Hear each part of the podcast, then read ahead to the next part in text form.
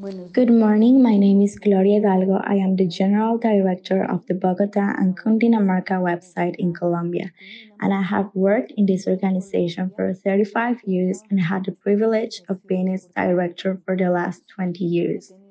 Today, I want to share with you one of the most significant experiences that we have experienced in recent pandemic times and is precisely the development of the strategy of care and prevention of madness in more than 11 departments of our country.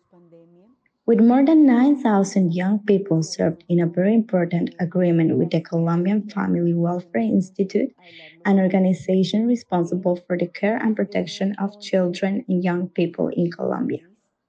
First of all, I would like to share that the most relevant thing in this project was, in record time, being able to set up a high level team that took on the task of bringing to life an idea that the national government had, precisely to respond to a situation that was too relevant. As a result of the pandemic, that was the situation related to mental health problems in our young people.